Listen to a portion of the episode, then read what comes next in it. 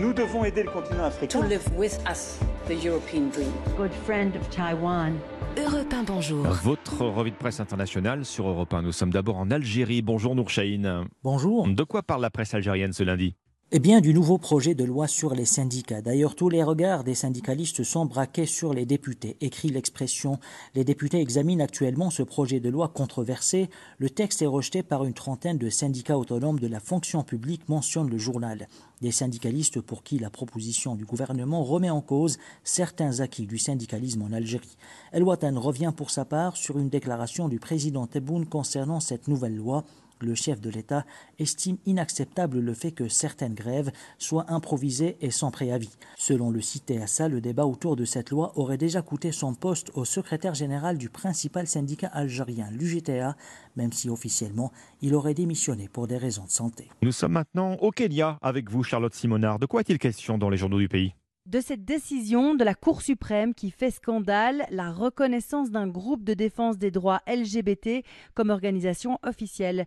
L'affaire fait grand bruit depuis plusieurs jours car au Kenya, eh bien, l'homosexualité est un crime passible de 14 ans de prison. Le quotidien The Nation rapporte la position ferme du président kenyan à ce sujet. Nous n'autoriserons jamais les mariages homosexuels et d'appeler les leaders religieux à protéger la jeunesse face à ce qu'ils considèrent être des traditions sataniques de l'Occident. Le journal The Star, lui, rapporte les craintes de la communauté LGBT pour la sécurité de leurs membres. Depuis que le débat refait la une de l'actualité kenyane, eh bien les menaces et agressions se multiplient contre la communauté gay, rapporte le quotidien. Nous sommes enfin en Argentine avec vous, Flora Genoux, à la une des journaux argentins. Des restes humains retrouvés dans le ventre d'un requin dans le sud du pays depuis le 18 février.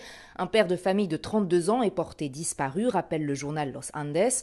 Son véhicule est retrouvé sur une plage, mais aucune trace du trentenaire. Huit jours plus tard, des pêcheurs contactent la police, rapportent Ambito Financiero.